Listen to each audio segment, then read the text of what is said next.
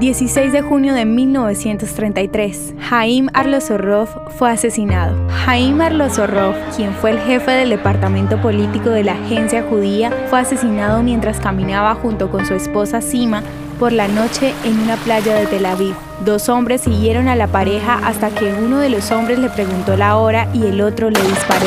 Arlosorov fue miembro socialista del partido Mapai de David Ben Gurion, donde ganó enemigos políticos, especialmente entre los sionistas revisionistas de Zeev Jabotinsky, con sus llamados a trabajar con los británicos y con su alcance y reconocimiento de las aspiraciones nacionales de los árabes en la Palestina obligatoria. Dos días antes de su asesinato, Arlosorov regresó de un viaje desde Alemania durante el cual completó el controvertido acuerdo Haavara, que permitía a los judíos emigrar a Israel si convertían sus activos en efectivo que solo se podían usar para comprar productos alemanes exportados a Palestina. El acuerdo permitió que más de 60.000 judíos escaparan ante los nazis y transferir así 100 millones de dólares en riqueza a Palestina. Los sionistas revisionistas fueron los principales sospechosos de su asesinato, pero nadie fue acusado. La muerte de Arlosorov abrió el camino para un mayor papel político del liderazgo de David Ben Gurión dentro del departamento